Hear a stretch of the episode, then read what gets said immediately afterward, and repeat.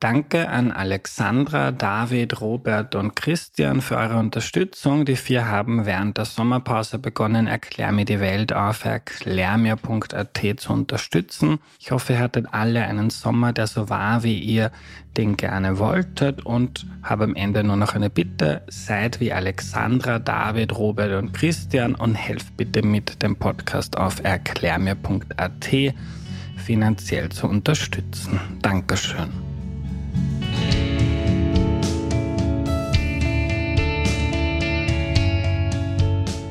Hallo, ich bin der Andreas und das ist Erklär mir die Welt, der Podcast, mit dem du die Welt jede Woche ein bisschen besser verstehen sollst. Heute geht es ums Neue Testament und was da drinnen steht und was das vielleicht heute noch bedeutet, das erklärt uns Stefan Alkier. Hallo.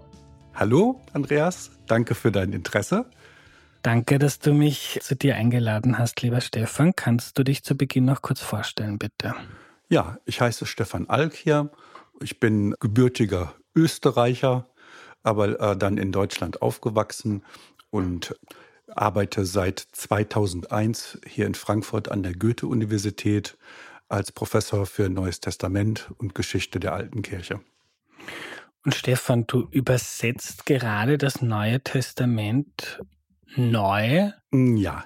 Das ist ja zum ersten Mal, glaube ich, vor, auf Deutsch vor 500 Jahren äh, oder? Noch, noch zum ersten Mal da die Übersetzungsgeschichte ins Deutsche oder in deutsche mhm. Dialekte, äh, die reicht bis zu den Guten zurück. Mhm. Und es wurde auch im Mittelalter ins, äh, in deutsche Dialekte okay. übersetzt. Vor Luther gab es bereits 18 gedruckte deutsche Bibeln.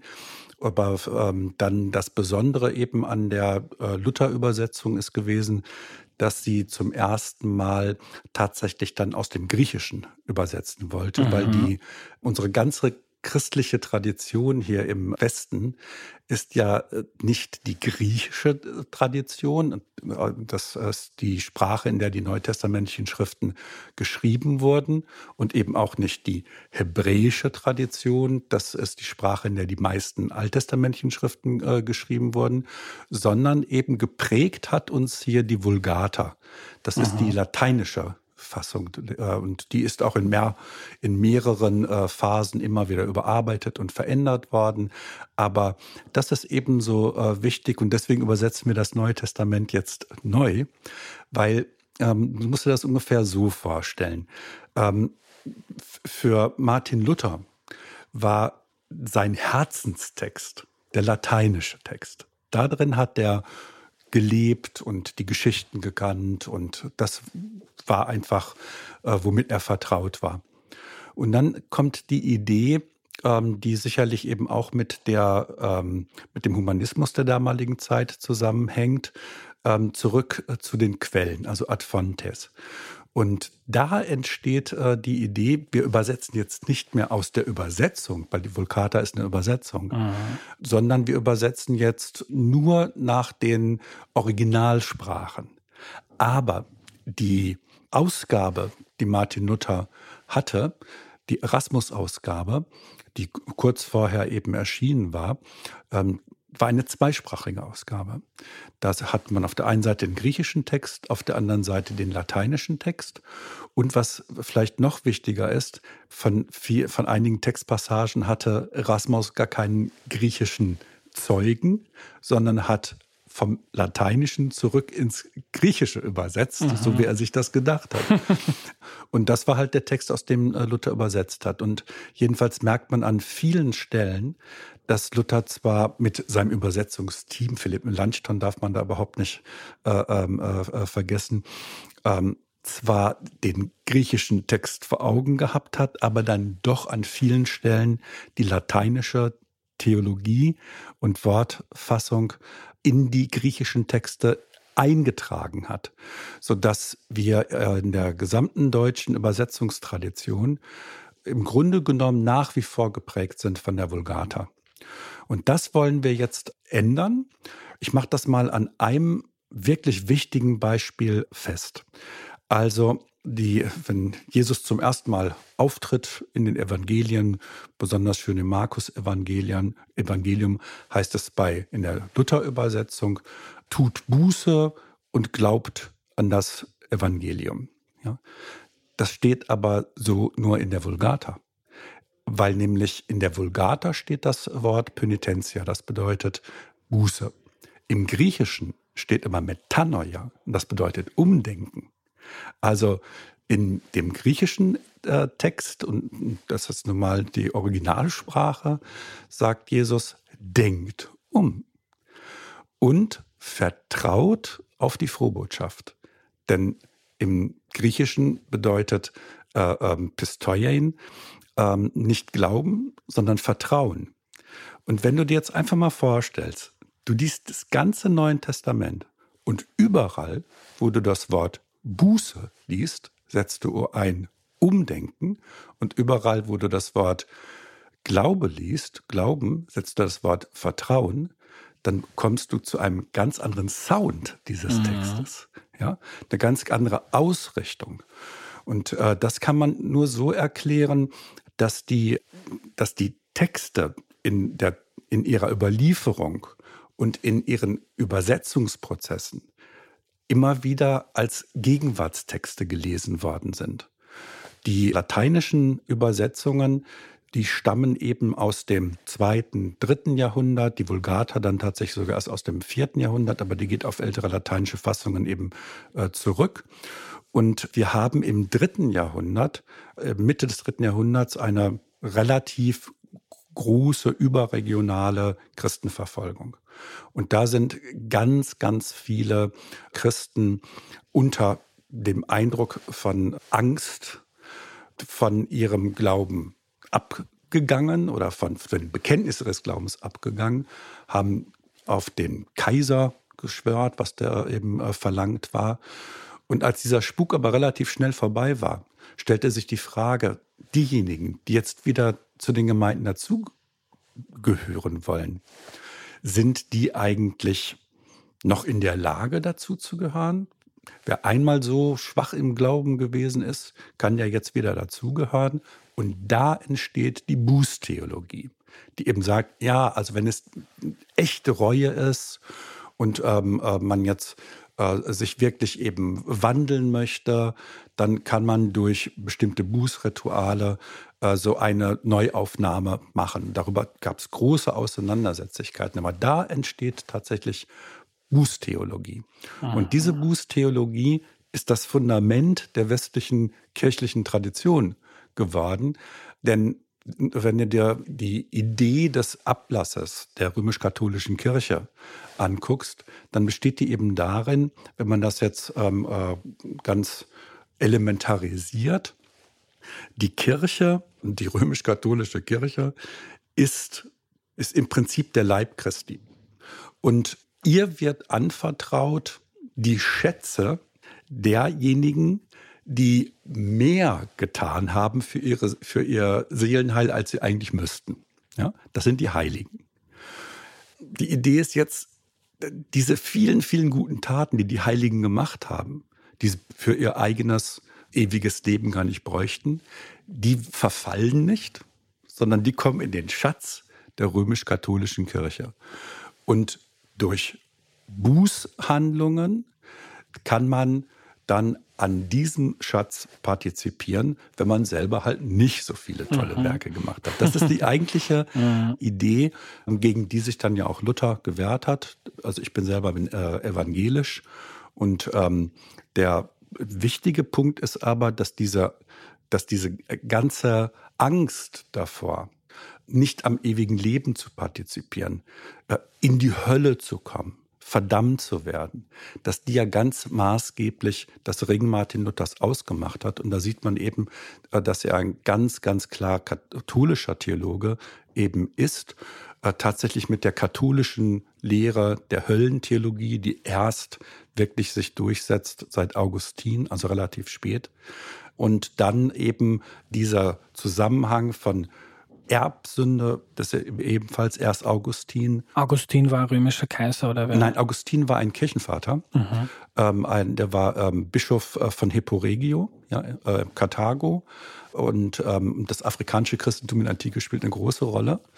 Und ähm, der hat ganz, der hat eigentlich maßgeblich äh, die westliche Theologietradition geprägt. Man kann sagen, Augustin, dann Thomas von Aquin äh, im Mittelalter, die prägen das äh, Ganze. Und jetzt ist der Punkt, warum machen wir das anders?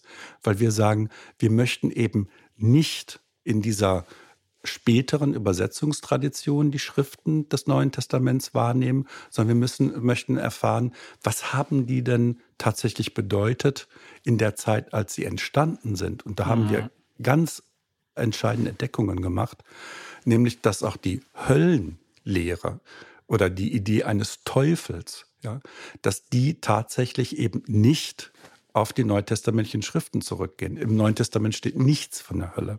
Ja, das sind wirklich erst spätere Entwicklungen und ähm, das kann man allerdings nur dann, auch als jemand, der jetzt nicht so viel Zeit hat, sich mit dem Neuen Testament auseinanderzusetzen äh, wie ich.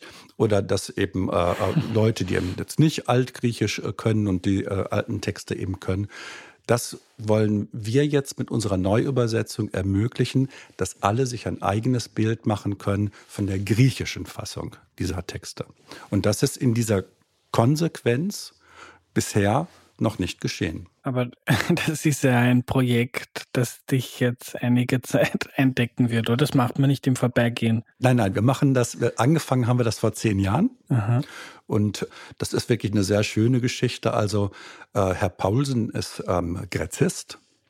Und Was ist das? Äh, das ist das, das Fachmann für alte griechische Sprache. Mhm. Ja, und auch für die alte griechische Kultur, beschäftigt sich mit Homer und äh, äh, Platon und die, die, ähm, die antiken Dramen und so weiter und so fort.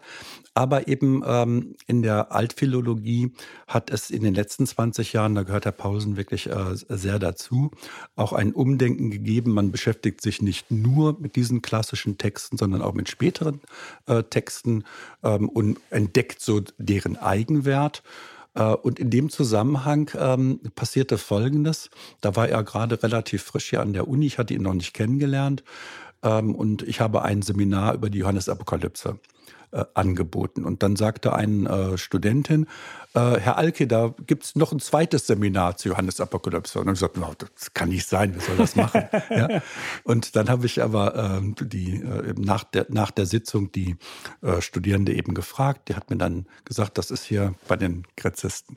Dann bin ich direkt ohne, ohne in mein Zimmer zu gehen, äh, zum äh, Arbeitszimmer von Herrn Paulsen und habe äh, geklopft und er war zufällig da und habe zu ihm gesagt, guten Tag, Herr Paulsen, ich bin der Neutestamentler vom Fachbereich Evangelische Theologie.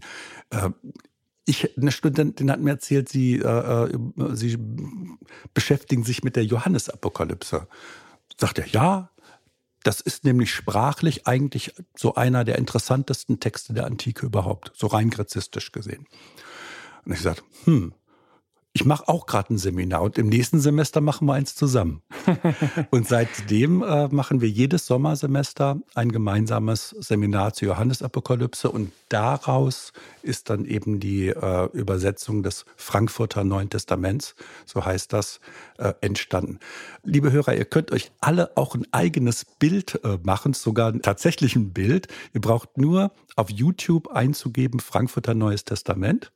Da findet ihr ein Interview, das Thomas Paulsen und ich äh, äh, gegeben haben zu dem ganzen Übersetzungsprojekt. Ihr findet aber auch von dem wirklich äh, unfassbar tollen Schauspieler Peter Schröder, mit dem ich eng zusammenarbeite, vom, vom Frankfurter Schauspielhaus, ähm, eine Lesung äh, mit Musik eben der Johannesapokalypse in unserer Übersetzung. Und habt ihr so einen Zeitplan? Wann wollt ihr fertig sein mit der Übersetzung? Ja, also wir haben ähm, die, äh, die ersten drei Bände sind bereits erschienen. Das ist also ähm, Johannes Apokalypse, Markus und Matthäus Evangelium ist Band 2. Dann Band 3 ist Johannes Evangelium und Johannes Briefe. Der Band 4 ist jetzt gerade eben im Druck. Das ist Lukas Evangelium und Taten der Apostel, so heißt, äh, Taten der Abgesandten, so heißt der griechische äh, Text. Ähm, normalerweise äh, im Deutschen Apostelgeschichte, aber es heißt auf Griechisch Taten der Abgesandten. Und jetzt übersetzen wir aktuell die Paulusbriefe. Da werden wir aber zwei Jahre für brauchen. Und äh, dann kommen noch die anderen ähm, äh, Briefe dazu. Ähm, und das heißt, wir werden etwa in drei Jahren fertig sein. Aber die Einzelbände kann man alle schon äh, äh, mhm. kaufen, die sind bei Brille erschienen, äh, die sind im Handel zugänglich. Es ist toll, wenn man so nachdenkt, wenn man irgendwie alt ist und aufs Leben zurückblickt, was haben wir so mit dem Leben gemacht? Du kannst dann sagen, ja, ich habe das Neue Testament neu übersetzt. Ja, ganz genau. Das, ja, ist cool. Ja, das, also vor allem, weißt du, was so wirklich faszinierend dran ist. Ich habe diese Texte mich so äh, intensiv äh, befasst, aber jetzt über das Übersetzen lese ich die einfach nochmal ganz neu. Wir äh, treffen uns in der Regel Dienstagabends beim Thomas ähm, und ähm, dann äh, übersetzen wir von sechs bis Viertel vor zehn, also bis die heute Journal eben anfängt. Danach gibt's dann Abendbrot, auch, auch, auch ein Gläschen Wein.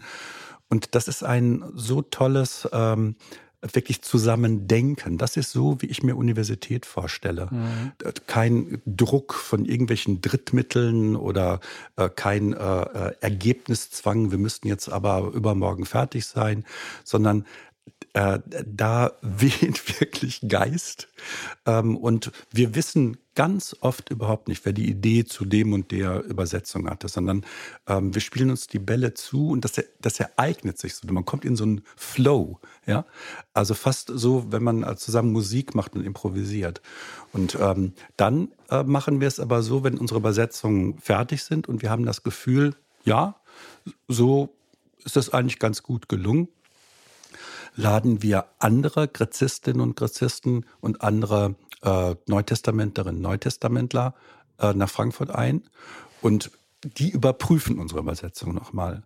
Und dadurch hat sich was ganz Tolles entwickelt, nämlich eine richtig interdisziplinäre Zusammenarbeit äh, von äh, äh, Theologen, Altphilologen, Althistorikern und die sind alle von dem Projekt äh, angetan und begeistert. Und es hat noch nie ähm, äh, so eine große, also äh, äh, enge Zusammenarbeit dieser Fächer äh, gegeben wie an diesem Übersetzungsprojekt. Mhm. Und daraus sind dann ja auch noch zwei weitere Buchreihen entstanden. Die eine heißt Beyond Historicism, New Testament Studies Today, auch im Brill Verlag. Und die geben auch Herr Paulsen als äh, äh klassischer Philologe, dann Hartmut Lepin ähm, ein ähm, international anerkannter ähm, Althistoriker. Ähm, äh, und äh, Tobias Niklas, römisch-katholischer Neutestamentler aus Regensburg und ich als evangelischer Neutestamentler heraus. Und wir möchten das äh, ähm, nämlich unbedingt voranbringen, dass diese konfessionellen Engführungen auf das Neue Testament oder auf die Bibel insgesamt, dass das aufhört. Das ist nämlich einfach Mist. Also was wir äh, brauchen, wenn die, Neu wenn die äh, Bibel, äh, wenn die biblischen Texte nicht einfach nur als Museumstexte äh, betrachtet werden, sondern als, ich will es mal so sagen, als kulturelle Ressourcen für die Gegenwart, weil da ganz viele andere Perspektiven sind, die eben Stichwort Umdenken, Metanoia äh, lassen, dann ist das nur möglich, wenn man das in einer in einem interdisziplinären äh, Gespräch macht. Und das funktioniert äh, hier in Frankfurt ganz herausragend. Wow. Bin begeistert. Ja.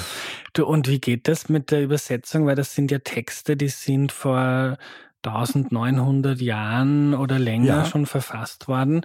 Schaut sie dann drauf, man möchte das möglichst genau so übersetzen, wie das da im Wortlaut gemeint wurde? Mhm. Oder schaut sie auch drauf, wie liest das jemand im Jahr 2023, 2025 und darüber hinaus? Was versteht er dann?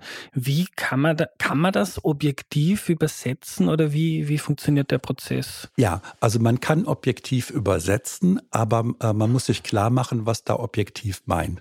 Und da haben wir eine klare Übersetzungstheorie, mit der wir arbeiten. Das ist nämlich, dass es ähm, äh, klingt jetzt vielleicht erstmal komisch, dass es überhaupt keine Übersetzungen gibt. Dass die Metapher der Übersetzung eigentlich eher ähm, in die Irre geht. Weil das legt ja nahe, als könne man etwas von einem Ufer unbeschadet auf das andere Ufer bringen. Und das wissen alle Übersetzer. Und wenn man sich die ganzen äh, Selbstreflexionen der großen Übersetzer eben anschaut, die Erfahrung haben alle gemacht. Unsere Auffassung ist Übersetzung Mimesis. Das ist Nachahmung. Also man versucht, so gut es irgendwie geht, in der Sprache, in der Zielsprache den Text der Ausgangssprache nachzuahmen. Und da gibt es jetzt viele verschiedene ähm, äh, Vorentscheidungen. Ja? Also wenn man eine zielsprachenorientierte Übersetzung machen möchte, dann will man gucken, dass sie möglichst verständlich ist in der Gegenwart. Die gute Nachricht ist zum Beispiel so eine Übersetzung. Ähm, aber das ist nicht unser Anliegen. Unser Anliegen ist es, den heutigen Lesern einen möglichst nahen Eindruck von der griechischen Sprache zu geben. Das heißt, wir ähm, ahmen eben nach Möglichkeit auch die Wortfolge nach, so lange es die deutsche Grammatik ähm, äh, ermöglicht.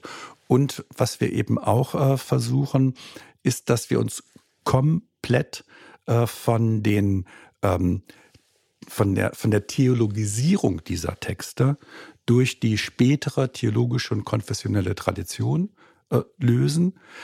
Ähm, denn äh, und äh, wir ähm, übersetzen äh, sehr häufig eben dann auch Partizipien als Partizipien. Das klingt dann ein bisschen fremder, aber das ist gewollt. Mhm. Also wir wollen die Bibel als einen fremden Text neu wahrnehmen lassen. Das ist unser Ziel.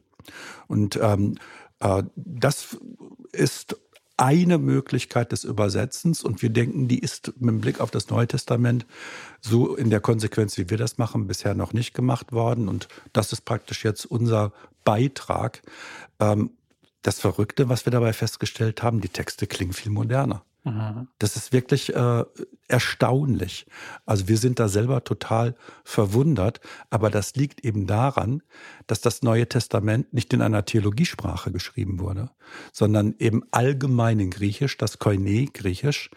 Ähm, es gibt äh, äh, ganz klare Bezüge zu den griechischen Versionen der heiligen Schriften Israels die ja auch auf, äh, wie gesagt, auf Griechisch abgefasst wurden. Dort gibt es einige ähm, äh, äh, ähm, Sprachtraditionen, aber auch die Septuaginta, das ist diese griechische Version der Heiligen Schriften Israels, ist Koine-Griechisch, das allgemeines Griechisch. Aha. Und wir stellen fest, dass wenn man nicht, wenn man äh, ähm, nicht Jünger, sondern was im griechischen Text heißt, Schüler übersetzt, nicht Glaube, sondern Vertrauen, nicht Buße, sondern Umdenken, dass dieser Text dann tatsächlich ähm, ein, ein auch, auch von diesen äh, religiösen Schranken, die um diesen Text durch die kirchlichen Traditionen gebaut worden sind, einiges eingerissen wird. Also es ist ein Text in einer allgemein verständlichen griechischen Sprache, weitestgehend. Ausnahmen bestätigen die Regel. Stefan, du bist ein toller Erzähler, wie fast alle Theologen, denen ich begegnet bin bisher. Äh, ich würde dir gerne eine Aufgabe stellen, in wenigen Sätzen, was steht im Alten Testament, was im Neuen?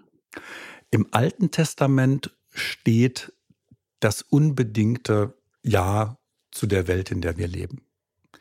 Also wenn du dir anschaust, wie die Bibel anfängt, dann ist es einfach großartig.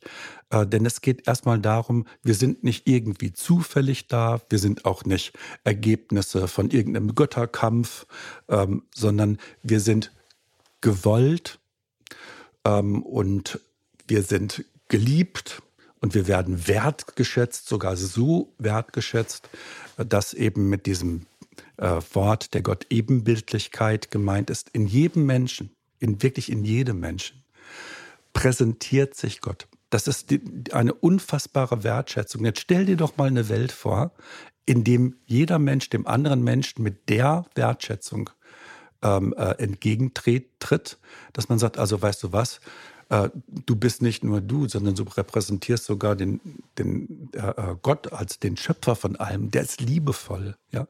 Der ist ähm, so, dass er äh, äh, eine gerechte Welt will. Ja. Dann begegnet man den Menschen wirklich mit einer grundsätzlichen Wertschätzung, ihrer geschöpflichen Würde, für die sie gar nichts getan haben. Das Leben und auch die Würde des Lebens ist geschenkt.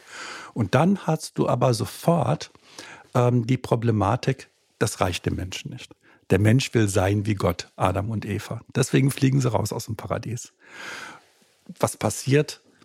Gott ist zwar sauer auf die, aber er kümmert sich trotzdem um sie weiter. Also es bringt ihn nicht dazu, äh, den Draht zu den Menschen abzureißen.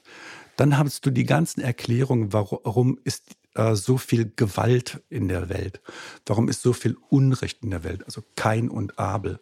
Warum äh, schlägt Kain seinen Bruder Abel tot, weil er sich zurückgesetzt fühlt, aus verletztem Stolz? Gott spricht zu ihm und sagt, das musst du nicht machen. Ja? Also lass dich nicht von, von, diesem, von diesen Gefühlen hinreißen, ja?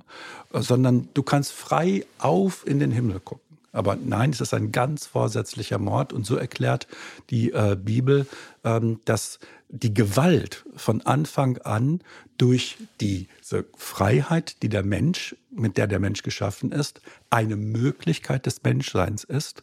Und sie erklärt aber auch, dass Gewalt überhaupt nur äh, sein kann, weil der Mensch als ein verletzliches Wesen geschaffen worden ist. Ja? Die Verletzbarkeit des Menschen ist der äh, ist im Grunde genommen die, die Bedingung dafür, dass Gewalt äh, immer wieder getan wird. Und insofern arbeitet sich die Bibel eigentlich, also das Alte Testament, an dieser Geschichte eben ab. Es ist, es ist und bleibt das große Ja Gottes zu allen Geschöpfen. Aber durch die Freiheit, die der Mensch äh, hat, der selber kreativ sein kann, entsteht eben äh, Gewalt, Konflikte und letzten Endes, warum? Weil der Mensch seine eigenen Grenzen nicht anerkennt, sondern sein will wie Gott. Und dann hat, ähm, äh, haben wir diese ganz äh, diese Geschichte der Sintflutgeschichte, ja, und dort sieht man, dass Gott selber auch gewalttätig handeln kann. Er ist super sauer und sagt, mit denen will ich nichts mehr zu tun haben, die lasse ich absaufen. Aber konsequent ist Gott nicht, denn er lässt den Noah übrig und fängt dann wieder neu die Geschichte an. Und so ähm, kann man eben an, äh, dann sehen, dass der nächste Schritt ist, dass Gott eine neue Idee hat. Er sagt also, wenn die Menschen irgendwie nicht so leben, wie ich das will, muss ich mir was einfallen lassen. Was macht er? Er wählt den Abraham und sagt dann, ich suche mir mal einen aus, mit dem mache ich eine besondere Beziehung, den lasse ich zum großen Volk werden, gebe den ähm, dann die Regelungen, also zehn Gebote. Und von denen ausgehend soll dann die Menschheit zu einer gerechten Welt werden. Geht aber auch furchtbar schief. Ne? Also, das Erste, was Abraham äh, dann direkt macht, ähm, als er ähm, in Kanaan ist und äh, dann ist, die, sind die Ernten nicht so gut. Ist ja gerade ins Land, wo Milch und Honig fließt, eingezogen. Da haut er aus Angst und eigenem Schluss schon wieder ab. Ne? Und dann geht er nach Ägypten und Sarah muss eine unfassbar schöne Frau gewesen sein, so wie die Bibel eben erzählt. Und der äh, Pharao wird geil auf die Sarah, will mit der schlafen. Und was macht Abraham? Ja, ja, kannst du haben, ist meine Schwester. Ne? Also von daher sieht man die, die äh, Gestalten in der Bibel, das sind keine Helden, sondern das sind Menschen so wie du und ich mit Ängsten, mit, mit äh, ähm, äh, ähm, Widersprüchen. Ähm, und das finde ich so glaubwürdig an der Bibel, selbst wenn es Abraham vielleicht nie gegeben hat, selbst wenn das äh, äh, fiktive Erzählungen sind, die etwas Bestimmtes sagen wollen. Natürlich gibt es ganz viel Fiktion, also kein äh, Verfasser der biblischen Texte war so dämlich anzunehmen, dass Schlangen sprechen können. Natürlich sind das fiktive Erzählungen, aber diese Texte, die rechnen eben auch mit mitdenkenden Lesern. Ne? Und das heißt eben, also Abraham ist im Grunde genommen die Idee, ähm, äh, von, durch eine besondere Beziehung eben das, ähm, äh, er, die, diese, dieses gerechte Leben der Menschen untereinander zu befördern.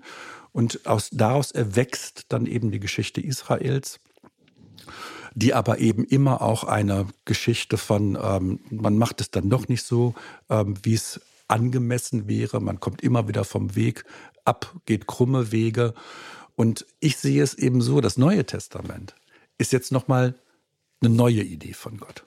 Ne? Er gesagt, jetzt hat das mit Israel äh, äh, und ähm, dass von da aus jetzt die ganze Welt gerecht wird, nicht so richtig geklappt.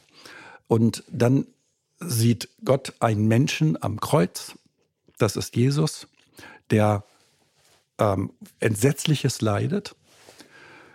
Und das Neue Testament geht davon aus, dass dieses Leiden Gott zu seiner eigenen Angelegenheit gemacht hat. Ja?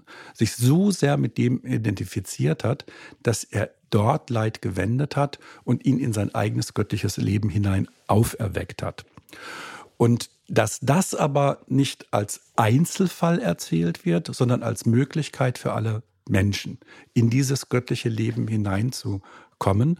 Und das äh, ähm, erzählt im Grunde genommen das ganze Neue Testament. Das Neue Testament ist im Grunde genommen die Geschichte, wie ähm, von, der, von der Gewaltüberwindung durch Gott, ähm, indem er aus dem gewaltvollen Kreuz neues Leben schafft. Und die Pointe ist, es geht ganz, es geht darum, wenn man Gott zutraut, dass er diesen gekreuzigten Menschen Jesus tatsächlich in sein eigenes Leben hinein auferwecken konnte und man an dieser Geschichte sich klar macht, das kann ich als Mensch nicht, dann gibt man Gott tatsächlich eben die Ehre als Gott begreift sich selbst als Geschöpf in der eigenen Begrenzung und so wird das Wort vom Kreuz, also die Geschichte von der Auferweckung Jesu Christi, zur Kraft des Umdenkens.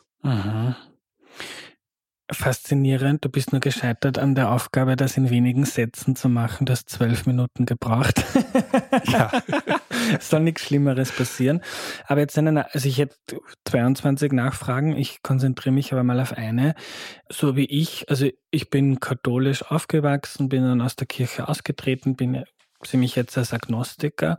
So wie ich mich erinnern kann am Religionsunterricht und der Kirche, war ja Jesus quasi von Geburt an ein Wesen, das Aufsehen erregt hat. Du hast jetzt so, mhm. du hast jetzt so gesagt, Gott hat dann Jesus am Kreuz gesehen und dann quasi hat er sich sehr identifiziert mhm. und also in deiner Lesart, wann war so der, also ist er der, der, der, der Sohn Gottes von Geburt an oder wie, wie funktioniert das? Ja, das ist so faszinierend mhm. am Neuen Testament. Du bekommst unterschiedliche Antworten, je nachdem, welchen Text du liest. Mhm. Ja? Deswegen ist es auch richtig toll, dass es vier Evangelien, nicht nur ein Evangelium gibt und so viele verschiedene Briefe. Also die ältesten äh, Texte, die im Neuen Testament steh, äh, stehen, das sind die Paulusbriefe. Die sind schon in den 50er Jahren des ersten Jahrhunderts äh, geschrieben worden. Und wenn man jetzt mal den Römerbrief, der einer der wichtigsten Briefe des Paulus ist, eben anschaut, dann findet man dort in 1.4 tatsächlich die äh, Unterscheidung, dass Jesus Katasaka. Das bedeutet so viel wie eben äh, ähm, von, von der natürlichen Zeugung her. Ne? In, äh, ein, ein Mensch ist, der in die Stammlinie Davids gehört. Und da hat er aber Katapneuma, also das ist der Geist, der Schöpfungsgeist, der auch schon in der Schöpfungsgeschichte eine Rolle spielt, ähm, dass er durch diese ähm, äh, Kraft des Geistes zum Sohn Gottes geworden ist seit der Auferstehung. Also das ist Aha. die paulinische Antwort. Und dann haben wir in den Evangelien das Bedürfnis offensichtlich zu sagen, nee, nee, der war schon vorher der Sohn Gottes. Aha. Und dann haben wir Markus Evangelium, die Idee, es geschieht bei der, äh, bei der Taufe. Ähm, bei der, äh, wo Jesus sich von Johannes dem Tauchbadspender eben ähm, äh, in das Wasser führen lässt. Und als er dann wieder hinauskommt, ähm, hört er dann die Himmelsstimme und die sagt, äh, und die sagt dann eben, du bist mein geliebter Sohn, an dir habe ich nur Gutes gefunden. Also dort ist es praktisch durch die ähm, äh, jüdische Adoptionsformel, das muss nämlich ein jüdischer Mann sagen, wenn die Frau ihm das Kind zeigt, dann muss der jüdische Mann das sagen und dann hat es damit als sein eigenes Kind anerkannt. Mhm. Dann haben wir ähm, zwei Schritte, wo die sagen, Nee, nee, nicht erst der erwachsene Jesus, sondern schon, äh, der, der ist schon so geboren. Ne? Und das ist dann Matthäus und Lukas. Dort haben wir dann die Jungfrauengeschichte erzählt. Und im Johannesevangelium sagt er, nee, nee, das ist immer noch nicht genug. Eigentlich am Anfang war das Wort und das Wort war bei Gott und dieses Wort ist Fleisch geworden. Also eigentlich ist der schon von der Schöpfung an dabei gewesen. Und daran sieht man, das sind, das ist Theologie. Ja? Also Theologie ist die Interpretation von Zusammenhängen und die biblischen Texte sind selber bereits Interpretationen von etwas, das den biblischen Texten vorausgeht. Und die, was den neutestamentlichen Texten vorausgeht, das kann man wirklich rekonstruieren. Es ist das Gefühl von Menschen, dass derjenige, der am Kreuz gestorben ist, von ihnen lebendig wahrgenommen worden ist. Ja. Und daraus schlussfolgern sie, aha, das, das kann man nicht als Mensch selber machen. Das muss das sein, was wir die, letzten, die letztliche Auferweckung der Toten und dann eben zum Gericht. Und das Gericht ist im Grunde genommen, Gott erweist, dass er der gerechte Gott ist. Äh, das, das muss so sein. Also ähm, die, die Bibel ist ein Buch des Plurals. Und die biblischen Texte geben nicht eine Antwort, aber sie haben eine Ziellinie oder so eine, so eine, äh, ähm, so, eine so, so, so ein gemeinsames, also eine gemeinsame Überzeugung, dass Gott, der Schöpfer, eine gute Welt geschaffen hat und dass diese Welt nicht einfach irgendwie untergehen wird, sondern dass es sogar noch, dass wir doch das Beste vor uns haben. Das mhm. ist nämlich die Neuschöpfung. Das ist Johannes-Apokalypse. Schöpfung, Neuschöpfung. Und das aber durchgehend durch denselben Gott. Stefan, du hast jetzt schon er geredet von den Evangelien, also so die Erzählungen der Lebensgeschichte von Jesus, von Briefen. Ähm, wie kann man sich diesen Prozess vorstellen? Wer hat dann gesagt, okay, die paar Briefe nehmen wir noch und die Geschichten nehmen wir und das heften wir jetzt zusammen. Da steht Widersprüchliches drin. Die Theologen sollen auch in 2000 Jahren noch was zu tun haben. ja das packen wir jetzt zusammen, das ist jetzt das Neue Testament und dann gab es vielleicht andere Berichte oder Erzählungen, mhm. aber das ist, das gehört nicht dazu und das vergessen wir. Und der Rest prägt jetzt hat man sich nicht gedacht, aber 2000 Jahre Kulturgeschichte. Mhm. Ja, also tatsächlich hat es vermutlich bis zu 800 Evangelien gegeben, weil bis in das Mittelalter hinein noch Evangelien geschrieben worden sind. Der ähm, Lukas ähm, äh, zu Beginn seines Evangeliums sagt ja schon, viele haben es ja getan. Das können ja nicht nur zwei gewesen sein, äh, selbst wenn er jetzt nach Matthäus und Markus geschrieben haben sollte. Ähm, also von daher tatsächlich ähm, ist die ähm, äh, Auswahl des Neuen Testaments ein qualifizierter Plural. Da wird nicht alles und jedes eben äh, äh, reingenommen. Ähm, und das, äh, es gibt ein klares Kriterium, nämlich Jesus war tatsächlich ein Mensch, der gelitten hat. Das ist die Basis dieser Sammlung und man darf auf keinen Fall ähm, dieses singuläre Leiden, was dieser Mensch Jesus am Kreuz erlitten hat, irgendwie erhöhen, ausklammern oder äh, durch, durch einen Sinn äh, ähm, äh, belegen. Im, äh, im, im, Im Zentrum des christlichen Glaubens steht eine Gewaltgeschichte. Ja. Aber wer hat das festgesetzt? Gab es da ein Gremium oder wer war die Person, die dann gesagt hat, dass? Es gab kein Gremium und wir wissen es nicht wirklich, wie das gewesen ist. Es gibt zwei Basistheorien. Ja. Die eine Basistheorie ist, das hat sich im Laufe des Gebrauchs in den Gemeinden entwickelt. Ne? Da noch die ältesten ähm, äh, ähm, äh, Vollbibeln aus dem vierten und fünften Jahrhundert stammen die erst, haben nämlich Texte, die wir heutzutage nicht mehr im Neuen Testament drin haben. Und regional gesehen äh, sind sehr verschiedene äh, Kanonbestimmungen gewesen. Die erste wirklich kirchliche, ökumenische Kanonbestimmung, also in, in, zumindest für die Westkirche, war 692 nach Christus in Konstantinopel. Und dort hat man 80 verschiedene Bibelfassungen akzeptiert. Also die alte Kirche war viel toleranter als die Kirche dann seit dem 15. Jahrhundert, wo dann die Vulgata als Normtext festgelegt worden ist. Es gibt aber eine zweite äh, These, die stammt von David Trobisch ähm, und äh, ein äh, Neutestamentler, der ursprünglich eben aus Afrika kommt, dann aber in äh, ähm, Deutschland und in den USA aufgewachsen ist, in den USA gelehrt hat, mittlerweile wieder in Deutschland ist, David Trobisch äh, sagt, nee, ähm, darüber, dass es ein einheitliches Abkürzungssystem in den einzelnen Schriften gibt ähm, und darüber, dass auch die Überschriften relativ gleich gestaltet sind, geht er vom handschriftlichen Befund davon aus, dass es tatsächlich eine Buchmarktpublikation gewesen ist. Nun können wir das, ähm, äh, die Argumente dieser beiden Positionen ähm, sind stark, aber keine ist so stark, dass sie die andere falsifizieren könnten. Also die einfache Antwort ist, wir wissen es wirklich gar nicht. Mhm. Bei den Evangelien, ich glaube, das erste Evangelium ist ja 70 nach Christus entstanden, das Markus-Evangelium. Stimmt das? Also das ist jedenfalls das, was man in den meisten Lehrbüchern lesen okay. kann. Und es ist eine Hypothese. Okay. Und diese Hypothese gibt es noch gar nicht so lange. Mhm. Ähm, diese Hypothese gibt es erst äh, seit äh, Anfang des 19. Jahrhunderts bis dato, also Luther noch längst, ja, ist davon ausgegangen, dass das Markus-Evangelium das jüngste Evangelium ist. Wie ist es dazu gekommen, dass man gesagt hat, das Markus-Evangelium ist aber das älteste? Das hängt äh, mit einer äh, ähm, mit einer kulturgeschichtlichen Entwicklung in Deutschland äh, zwischen 1770 und 1830 zusammen. Dort entstehen lauter Urtheorien. Also Goethe sucht auf der italienischen Reise die Urpflanze. Äh, man fragt nach dem Urtier. Bis 1770 gab es 30 Worte in der deutschen Sprache mit dem Präfix Ur. 1830 gibt es über 800 Worte mit dem Präfix Ur. Da entsteht die Idee, am Anfang ist das Kürzeste. Und am Anfang ist das Ungestaltete. Ja?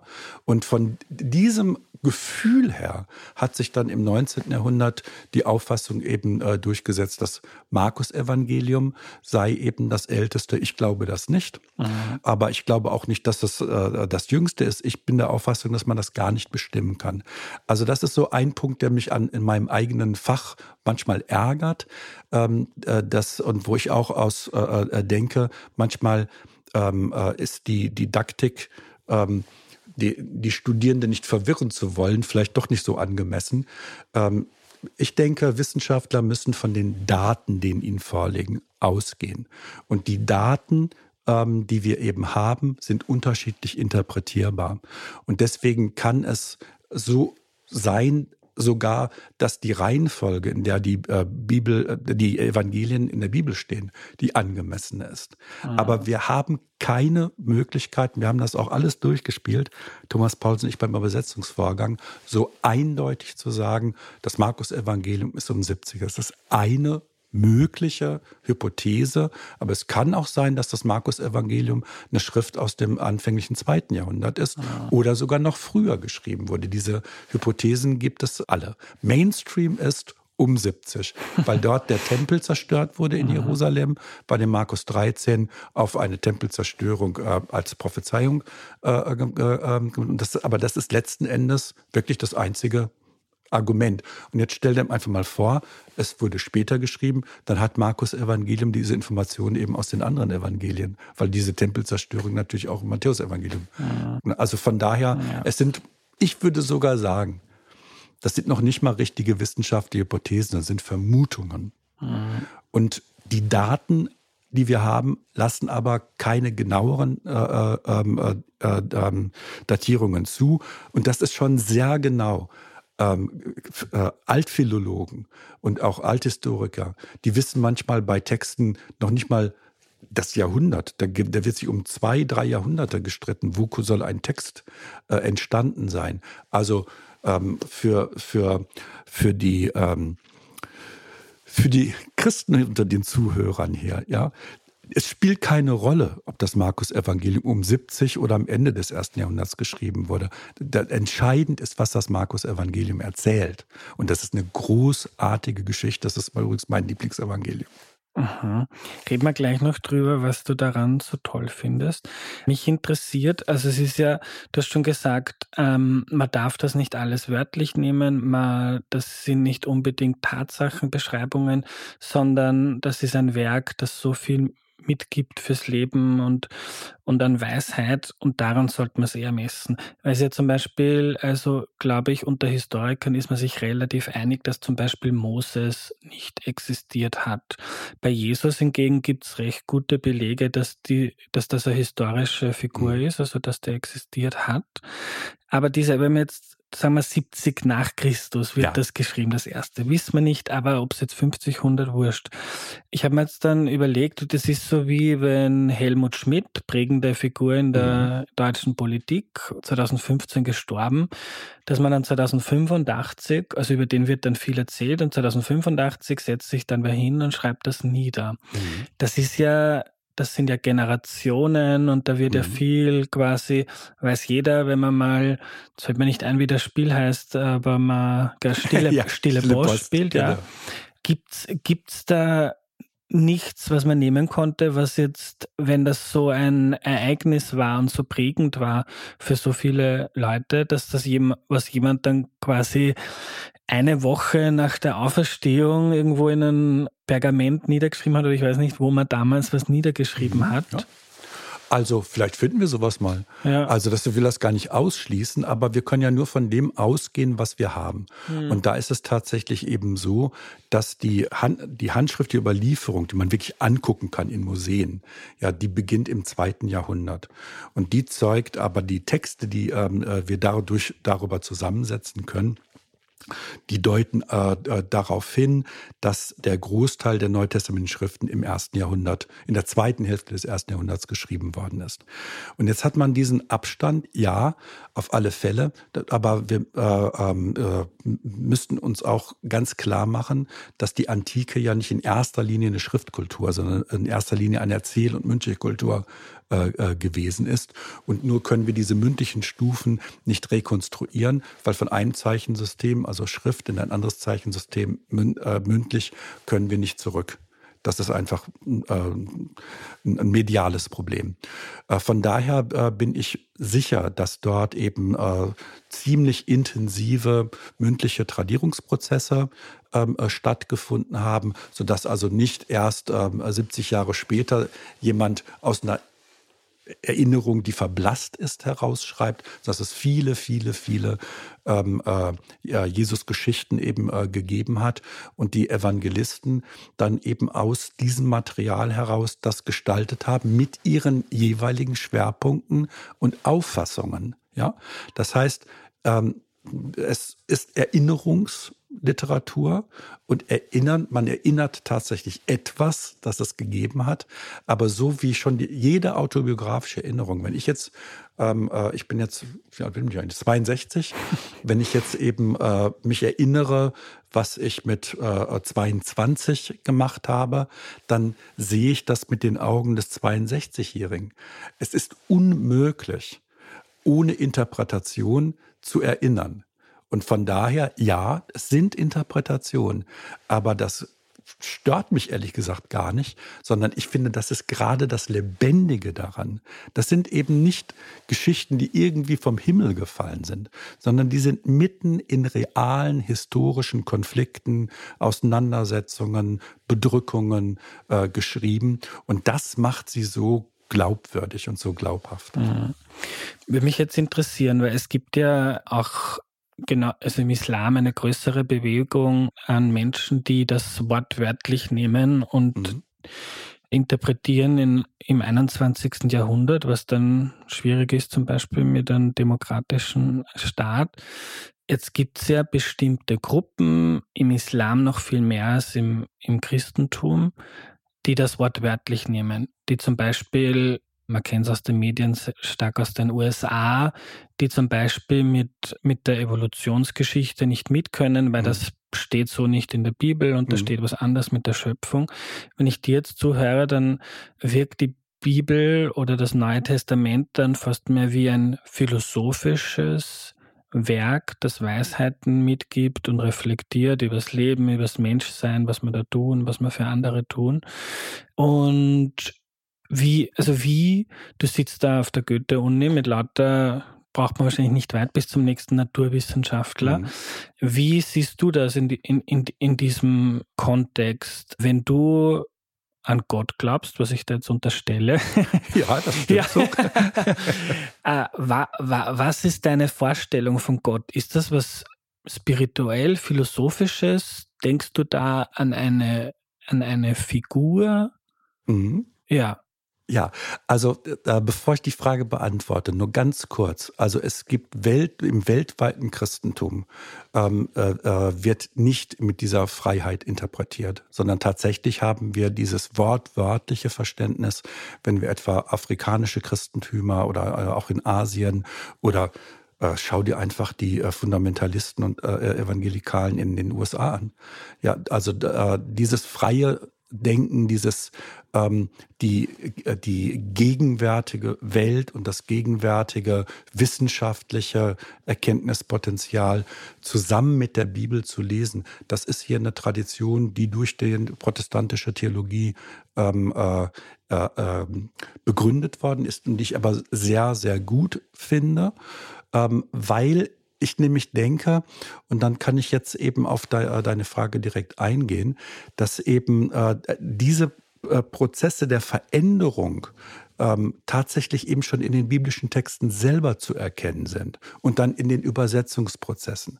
Es ist immer der Versuch äh, da, ähm, ähm, äh, das Denken, das Erleben, das Empfinden und das Gottvertrauen zusammenzubringen. Ja, und das ist äh, der äh, Ansatz, den ich eben auch äh, verfolge.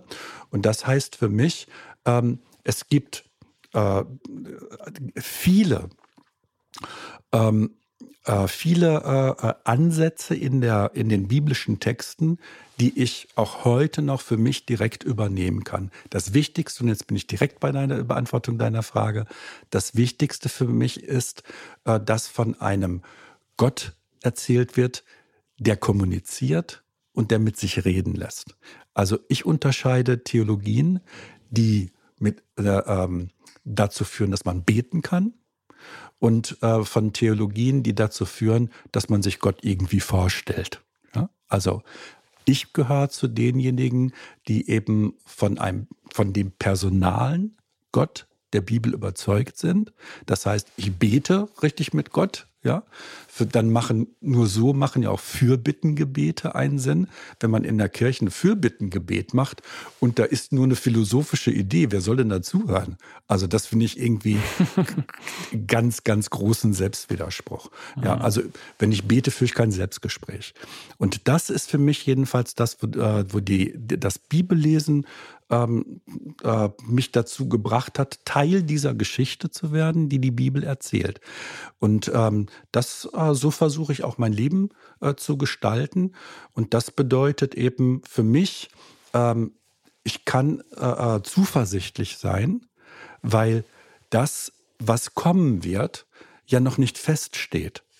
Und das heißt, immer wenn Dinge nicht feststehen, können sie sich eben auch ändern. Und mein, äh, die äh, biblischen Texte als Ganze geben mir die Liebe zur Schöpfung, die, die, die Wertschätzung unserer Welt, aber auch meines eigenen Lebens, meines eigenen zerbrechlichen Körpers. Das ist ein Geschenk und ich versuche damit möglichst gut und schön zu leben. Und dieses ähm, äh, ähm, dann auch ähm, zu, so einzubringen, dass es vielleicht auch für, für andere besser wird. Ich weiß aber, ich muss die Welt nicht retten, weil die Welt ist schon gerettet. Ja, das gibt mir auch eine große äh, Entlastung bei all dem Schlimmen, was ja auch gegenwärtig eben in unserer Welt äh, äh, passiert, aber was ja auch im Einzelnen äh, äh, geschieht ähm, und von dem, also jeder trägt sein Päckchen äh, mit sich und ähm, äh, das ist aber für mich genau die Leitperspektive, dass dieses Gewaltvolle, dass dieses ähm, Zerstörerische, dass der Tod nicht das letzte Wort haben wird. Stefan, wir müssen schon Schluss machen, leider. Ich würde gerne noch lange mit dir reden. Aber letzte Frage. Als Autor eines Buches, von dem 3000 Exemplare gekauft wurden, was ich super fand, aber ja. im Vergleich zur Bibel, das ist ja unfassbar, dass wir jetzt da sitzen im Jahr 2023 und über Dinge reden, die damals ihren Ursprung haben, also so einen Einfluss auf den Verlauf der Menschheit und die Philosophie und unsere ganze Kultur zu haben, ist unfassbar, fasziniert mich auch als Ungläubiger unter Anführungszeichen. Mhm.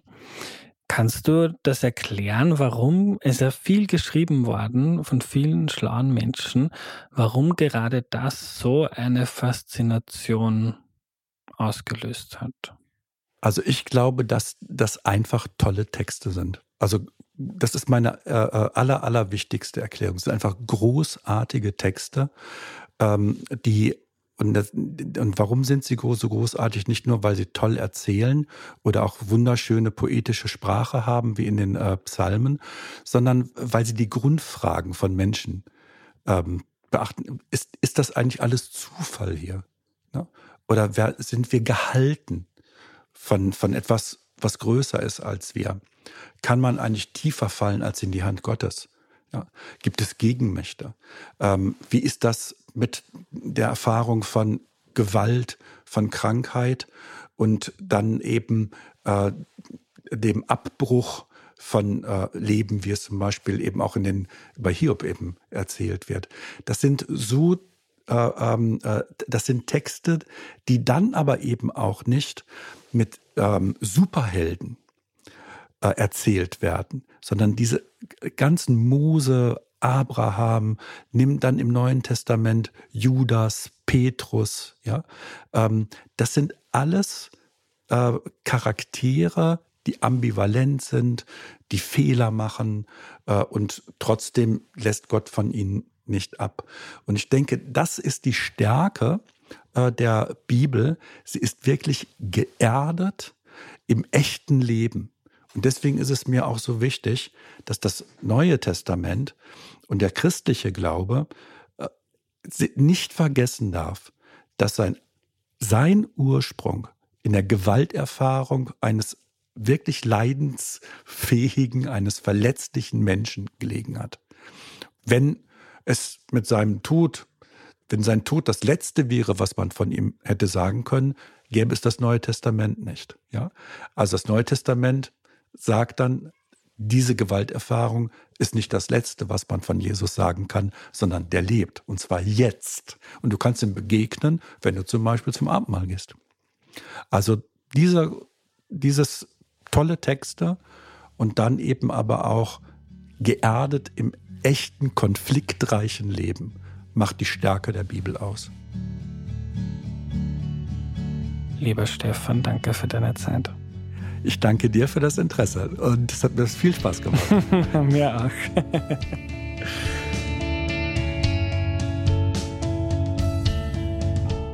Was nehme ich mir mit? Wahnsinnig viel. Stefan zu treffen war richtig toll. Ein faszinierender Mensch, der für eine Sache brennt und diese Art von Menschen treffe ich besonders gern.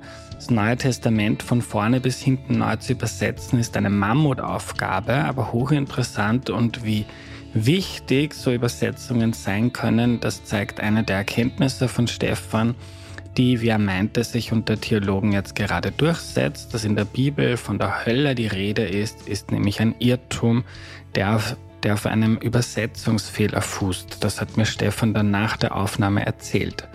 Ein Fehler, der ziemlich große Auswirkungen auf viele Menschen und auf den Lauf der Geschichte hatte. Irgendwie eine arge Vorstellung.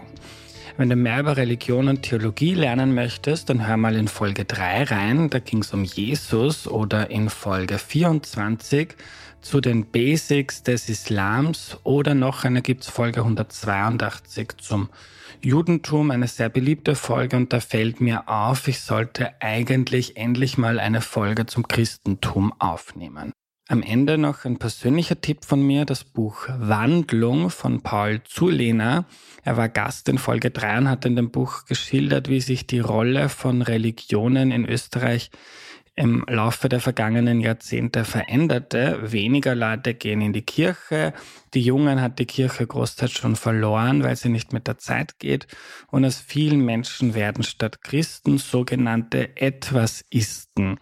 Ein schönes Wort finde ich. Ein Glaube an etwas Größeres, Mystisches, Schicksalshaftes, das nicht unbedingt Gott sein muss. Große Leseempfehlung, um unsere Zeit und Österreich besser zu verstehen. Den Link findest du in der Podcast-Beschreibung oder auf der Homepage. Nächste Woche kommt eine super interessante Folge zum Thema Gesundheit, nämlich wie wir von Gesprächen mit ÄrztInnen möglichst viel mitnehmen. Sehr, sehr hilfreich. Unterstützt den Podcast bitte mit 5 Euro im Monat, wenn ihr das könnt, auf erklärmir.at. Das ist super wichtig für unsere Arbeit hier oder schaut mal in den Merch-Shop auf erklärmir.at slash shop und schenkt euren Liebsten, die Fans sind, ein T-Shirt, eine Tasse oder einen coolen Jutebeutel. Wir hören uns am Dienstag. Bis dahin eine gute Zeit. Euer Andreas.